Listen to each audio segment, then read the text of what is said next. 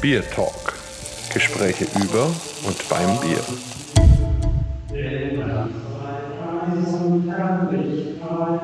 Der uns befreit von Gott der Schuld, Vater und den Geiste durch alle Zeit und Ewigkeit. Amen. Und herzlich willkommen zu einer neuen Folge unseres Podcasts Beer Talk. Heute, Samstag vor Weihnachten, ist es wichtig, auch mal andere Wege zu beschreiten und trotzdem auf dem Weg des Bieres zu bleiben. Und deswegen habe ich mir überlegt, wir besuchen einen ganz besonderen Menschen, Bruder Tobias im Kloster Schönau, der selber eben auch den Pfad des Bieres auch beschreitet und der über den Weg Spiritualität und Bier auch anderen Menschen dieses Thema näher bringt. Also sehr schön, dass ich überhaupt hier sein darf, diesen Ort auch kennenlernen darf mit dir zusammen. Und äh, schön, dass du da bist und vielleicht ganz kurz, wenn du dich unseren Hörern nochmal selber vorstellst. Ja, mach gerne. Herzlich willkommen auch äh, hier bei uns in Schönau. Mein Name ist Bruder Tobias. Äh, vielleicht vorweg, ich bin Pfälzer. Ich versuche Hochdeutsch zu reden, aber ich hoffe, man versteht mich, aber der Akzent wird bleiben. Na, da stehe ich auch dazu. Wunderbar. Kloster Schönau, Pfalz, wie kam dieser Weg? Wie kamst du überhaupt äh, zu ins Klosterleben? Kann man das so relativ zusammenfassen oder ist das ein längerer Prozess? Das ist schon ein Prozess. Du kannst nicht sagen, jetzt ist die Berufung da, jetzt weiß ich Bescheid, äh, dahin geht's. Äh, das sind so kleine äh, ja, Wegmarkierungen oder die sogenannten Zufälle, die es ja nicht gibt, die einem zugefallen werden. Und wenn man das ernst nimmt, diese Zeichen, dann kriegt man dann auch schon einen Weg gezeigt und was dran ist. Und irgendwann, früher oder später, kommt der Punkt, wo ich mich entscheiden muss auch und wer hat das Sagen in meinem Leben. Und da gibt's noch mehr als das, was mir Welt und was vorgaukelt. Und es gibt ja verschiedene Orden ähm, in was für ein Orden ist es, wo du jetzt hier bist und, und gibt es da auch einen Entscheidungsprozess, wo man da hingeht? Also für mich war diese Spiritualität von Anfang an klar, das Franziskanische. Also wir folgen einem Franz von Assisi, äh, der diese Spur gelegt hat und ich kann nur ein Stück nachfolgen. Ich bin kein, das ist ja auch das oberbayerische schöne Verbindung, Franzis Corner. Ja? Also Franz ist keiner, es gibt nur einen Franz von Assisi und ich bin der Tobias und habe meine Berufung und die muss ich in dieser Spur des Franziskanischen gehen. Aber in dieser Spur dieses Ordensgründers, der uns gesagt hat, äh, wie wir leben sollen, wir sollen die Menschen zur Liebe Gottes führen in Freundlichkeit und Fröhlichkeit. Ne? Und das versuchen wir hier auch ein Stück weit bei uns. Das heißt also, Lebensfreude, Lebenslust gehört auch irgendwie zum geistlichen Leben dazu. Das gehört mit dazu, wie auch das alles andere, was ich im Leben erfahren werde, früher oder später. Es gibt nur eine Freude und Fröhlichkeit und glücklich sein, aber auch das, ja, das Dunkle, wie, wie beim Braun auch. Ne? Ich brauche die Bittere im Bier, die gehört dazu, zu dem guten Geschmack. Ne? Ja, oft ist ja die Bittere, die dann eben den Anreiz setzt, weiterzumachen. Ist ja vielleicht auch im Leben manchmal so ein Punkt. Ähm, wie soll ich mir das vorstellen, so, so ein Bruderleben im Kloster. Ähm, wie viele seid ihr hier in diesem Kloster und wann geht so ein Tag los und wann endet der und was passiert so dazwischen? Genau, wir sind hier in Schönau sechs Brüder. Äh, das Tagesprogramm, wie es gestaltet wird, legt jeder Konvent an seinem Ort fest. Wir beginnen hier um 6.45 Uhr, also die Gebetszeiten und Essenszeiten sind Gemeinschaftszeiten. Äh, morgens beginnen wir mit der Laudes und Meditation, Stille und Gottesdienst. Und dann ist so das Tagesprogramm unterbrochen wieder durch Gebet, Mittagsgebet, Mittagessen und abends wieder die Vesper und zwischendrin, was jeder Bruder halt für eine Aufgabe hat. Und wie lange bist du hier an diesem Ort schon? Ich bin hier vier Jahre in Kloster Schönau und wir hatten jetzt wieder Kapitel und ich werde die nächsten vier Jahre auch noch hier sein. Ah, das heißt also, man alle vier Jahre könnte man theoretisch auch woanders hin. Genau, das ist Provinzkapitel, wo auch der Provinzial neu gewählt wird oder wiedergewählt wird und der hm, guckt dann mit seinem Programm, was er vorhat oder was wie wo besetzt werden kann. Also er entsendet dann quasi auch die Leute genau, so ein bisschen. Ja.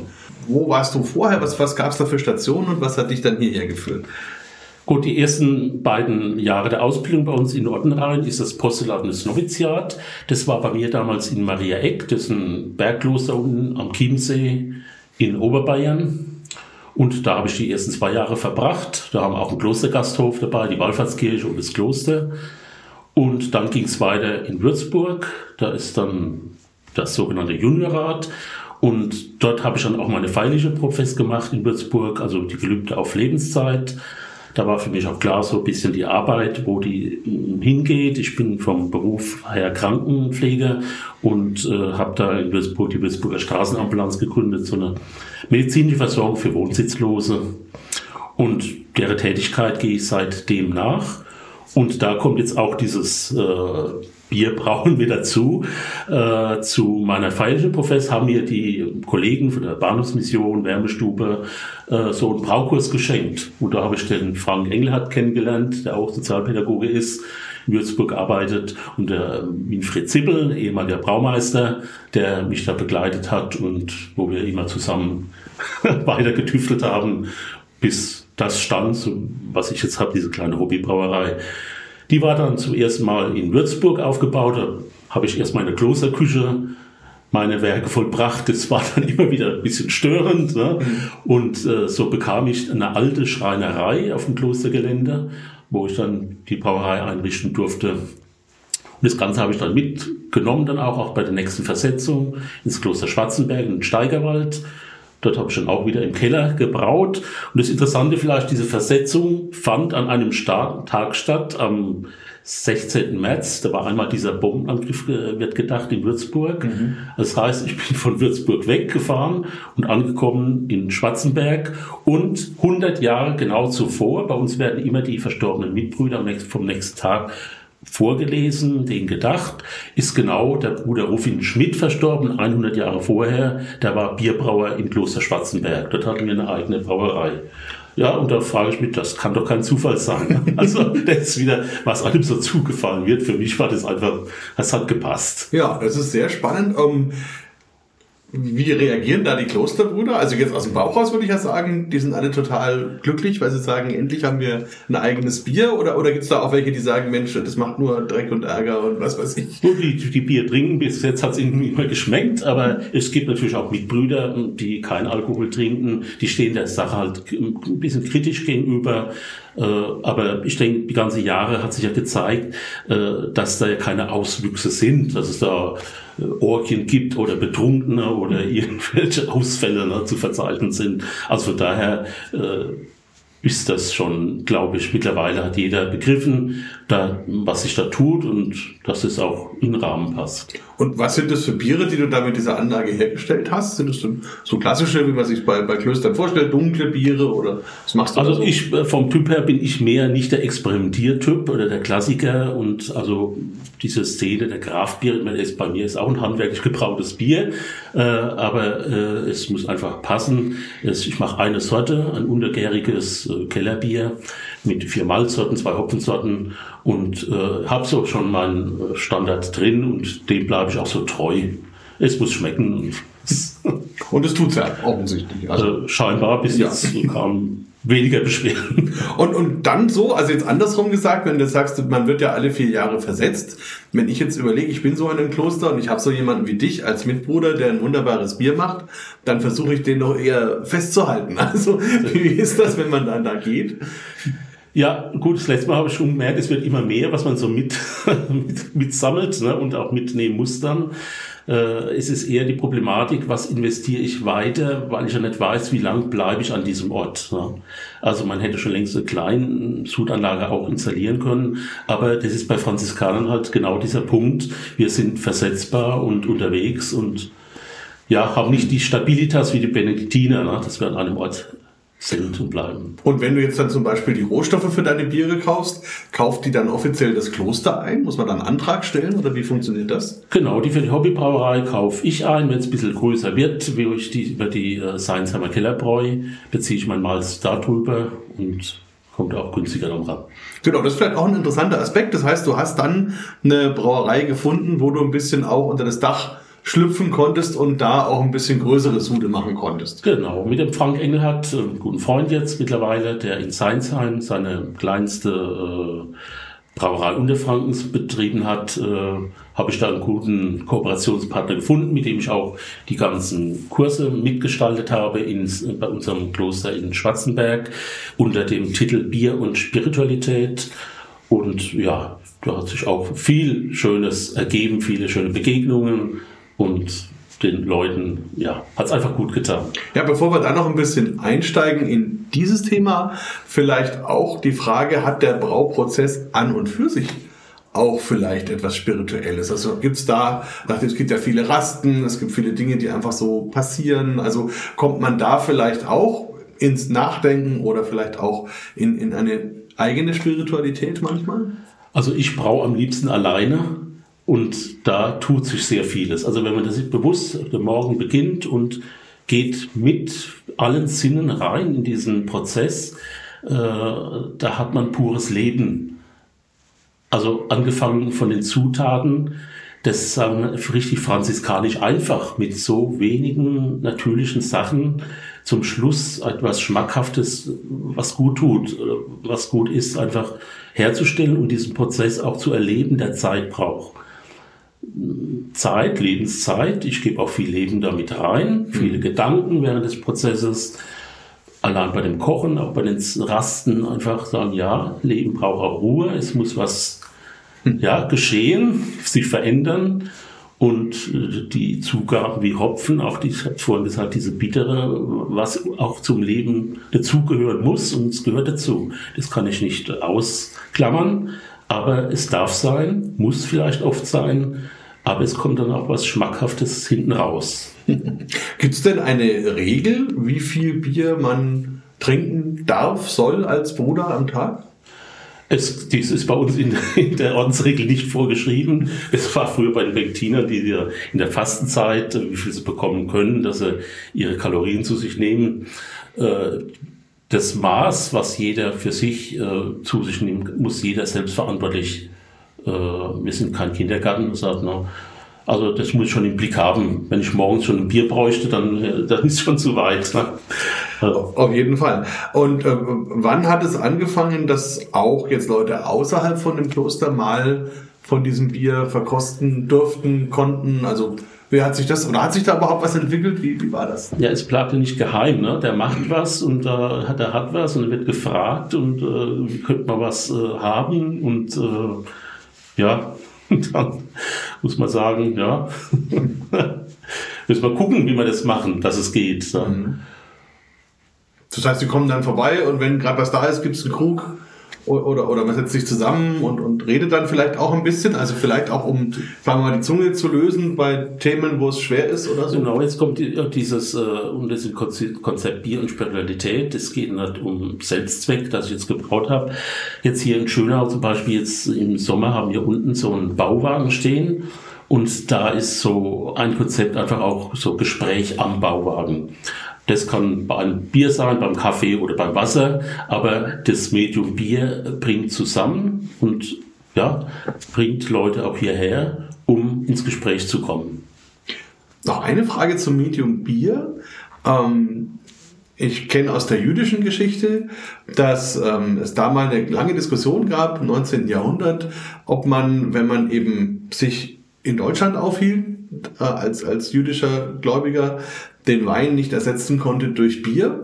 Und dann gab es eine offizielle Entscheidung aus der Synagoge in München, dass eben, wenn man sich in einem Land befindet, in dem Bier denselben Stellenwert hat wie der Wein im Heiligen Land, dann darf man statt Wein auch Bier für alle religiösen Handlungen und so nehmen. Ähm, Gab es so eine Strömung auch mal im Christentum, dass man gesagt hat, gerade hier in Franken, in Bayern, ersetzt man den Messwein vielleicht durch ein Messbier? Gut, die Diskussion kenne ich nicht, aber ich hätte kein Problem mit. Also es geht ja darum, äh, was hat Jesus gefeiert? Einfach äh, ja beim letzten Abendmahl sich zusammenzusetzen. Sie haben gegessen, getrunken, ob das jetzt Bier oder Wein ist. Also um das geht's ja nicht, was das Getränk ist. Aber es gibt ja auch, ich glaube in Soest, in der Kirchen, ein Kirchenfenster, auf dem das letzte Abendmahl dargestellt wird, wo Altbier auf dem Tisch steht. Oh. Also einfach das reingebrochen auch in den Alltag von den Menschen, die da leben, die das dann auch verstehen. Warum steht jetzt Altbier auf dem Tisch bei Jesus? Das ist interessant. Also das heißt, Bier kann auch ein Medium sein, um Nähe zu erzeugen.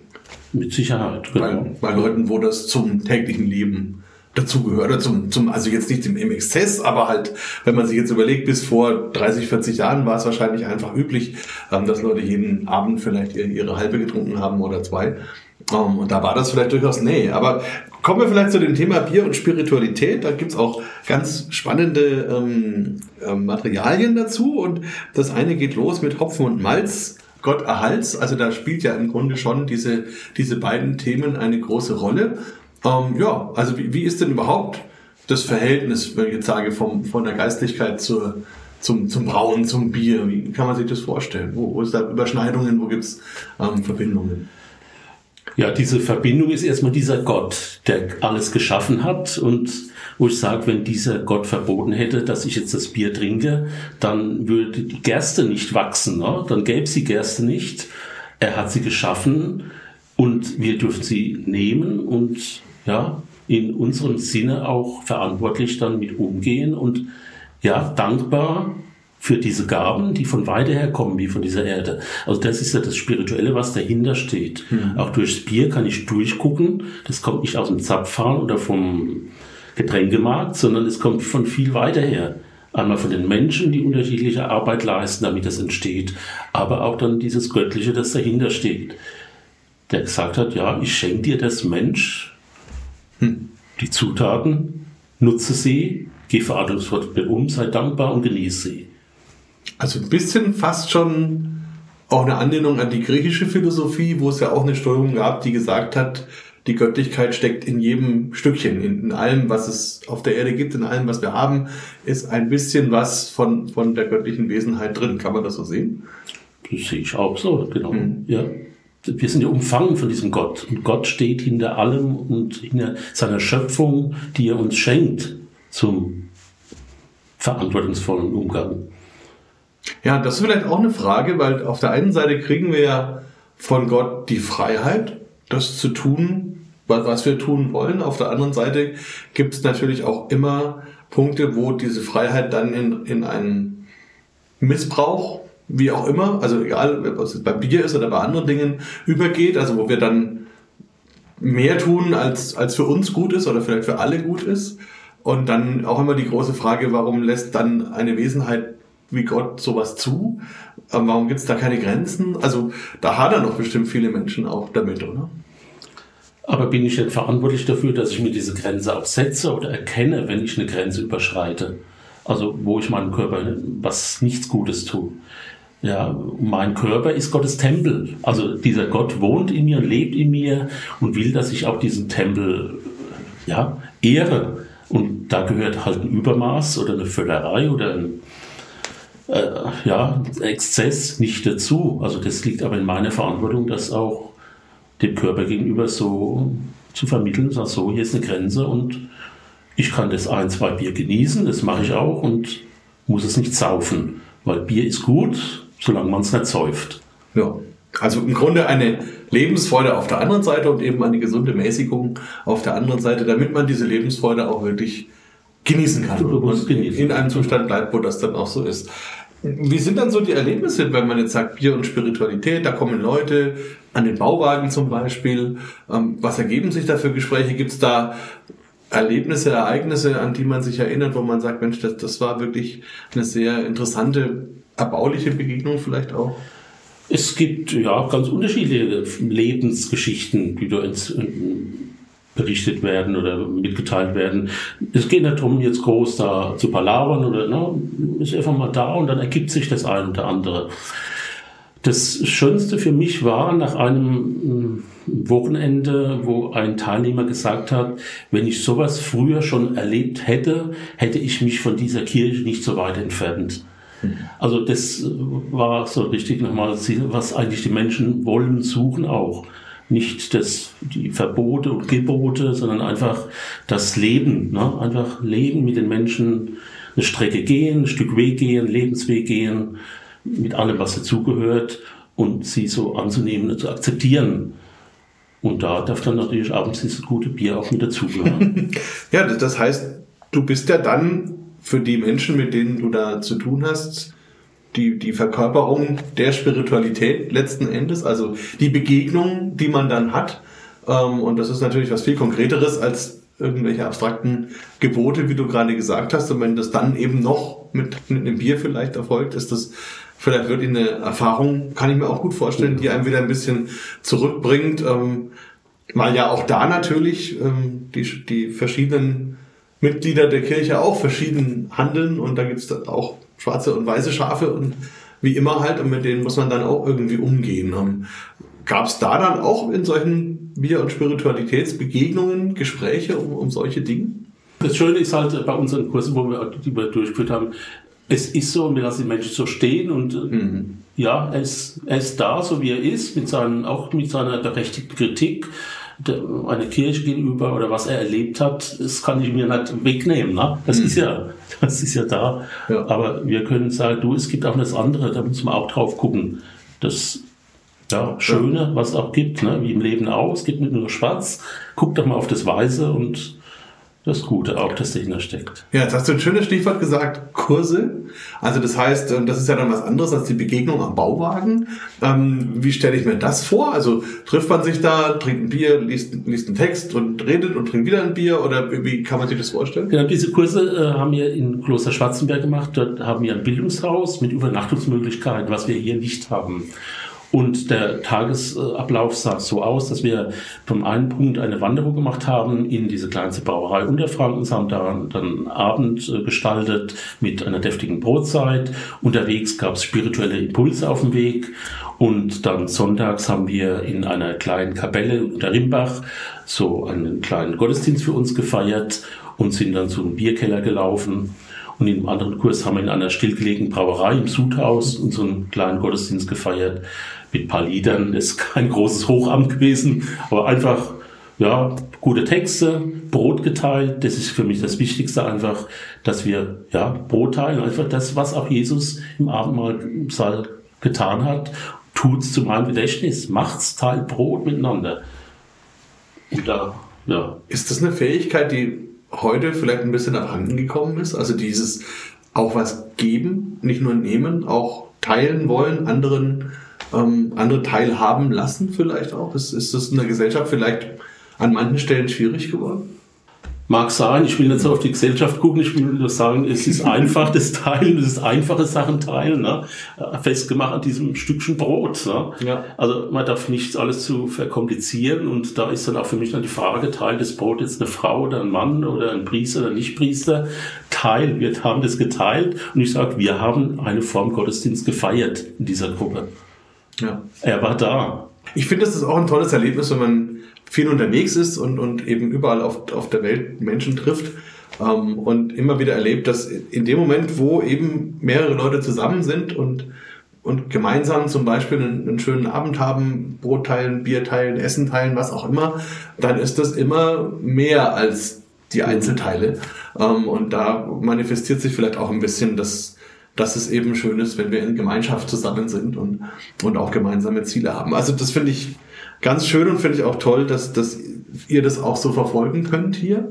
Ähm, jetzt haben wir hier auch eine Flasche Bier stehen. ähm, da bin ich natürlich sehr interessiert, da auch mal rein zu verkosten. Vielleicht vorher kurz gefragt, was, was ist da drin und wie kam das in diese Flasche und wo kommt das her? Das, da ist Bier drin. das, genau. In diese Flasche, also das ist gebraut in der kleinsten Brauerei in Seinsheim, äh, vergärt in Seinsheim und abgefüllt mit dem Flaschenfüller in Seinsheim. Mhm. Also von daher, dort habe ich die besten Voraussetzungen, das dann hier in der Flasche zu präsentieren. Aber deine Rezeptur ist das? Das ist meine Rezeptur von hier, genau. Dieses Kellerbier, von dem wir da gerade genau, gesprochen haben. Ja. Genau, in einer wunderschönen Bügelflasche. Schauen wir mal, ja, ob sie. Wir haben auch alte Gläser und altes Logo gemacht hier in Kloster Schönau damals. Ui. Dieses äh, äh, Kreuz, das San Damiano Kreuz im Hintergrund, das franziskanische Kreuz mit diesem geschwungenen S mhm. für Schönau. Das stellt so die fränkische Saale dar, die bei uns unten vorbeifließt und auch so einen Bogen, einen S-förmigen Bogen unten macht. Ja, und ich finde auch die drei Wörter sehr mutig. Einfach, franziskanisch, gut. Das ist auch ein Statement. Genau. Ja. ja. also gut, dann schauen wir mal, ob sie tönt. Ah, sehr schön. Dankeschön. Wunderbar. Jetzt finde ich fast ein bisschen andächtig, muss ich sagen, weil es ist ja ganz selten, dass man so ein Bier zum allerersten Mal. Also wir beten bekommt. eigentlich immer vor dem Bier. okay. Auch bei den Gruppen äh, habe ich so ein Gebet, ein Gebet bei einem, vor einem Glas Bier. Weil der Fritz hat ja auch seinen Freund vor, mal, betet ihr auch immer vom Essen? Sagt er, nee, meine Mutter kocht eigentlich ganz gut. Aber, aber, aber wir beten vom Glas Bier. Okay. Hat dir, schöpferischer Gott, schon einmal jemand Danke gesagt dafür, dass es das Bier gibt? Nicht nur den Menschen will ich ehren, der diese Mischung das erste Mal gebraut hat. Vielmehr ist es ein Zeichen deiner Vielfalt und deines Geschenkes an uns Menschen. Darum will ich ja, hindurchgucken und dir danken, oh Gott. Und weil du es bist, der mir solches schenkt, sage ich nicht Prost, sondern Amen. Amen. Mhm. Also vorneweg auf jeden Fall ein sehr gelungener Trunk. Auch mit einer ordentlichen Hopfengabe. Merkt man hinten raus auch schön. Schöne Blumigkeit. Dazwischen eben auch vom Malz so ein bisschen Honig. Sehr schön als klassisches Kellerbier. Ähm, Hast du das Rezept nach und nach entwickelt oder war das schon immer da? Wie, wie das? Genau, also in Würzburg habe ich ein dunkles Bier gebraut, dort haben wir sehr hartes Wasser und äh, in Schönau und Spatzenberg bin ich so zu dieser Rezeptur jetzt äh, ein bisschen gekommen. So Anlehnung an unsere alten Klosterbrauerei äh, in Scheinfeld. Ja, die Malze Zusammensetzung. Ne? Also wie gesagt, sind vier Malze drin und zwei Hopfen, ein Biederhopfen und Aromahopfen.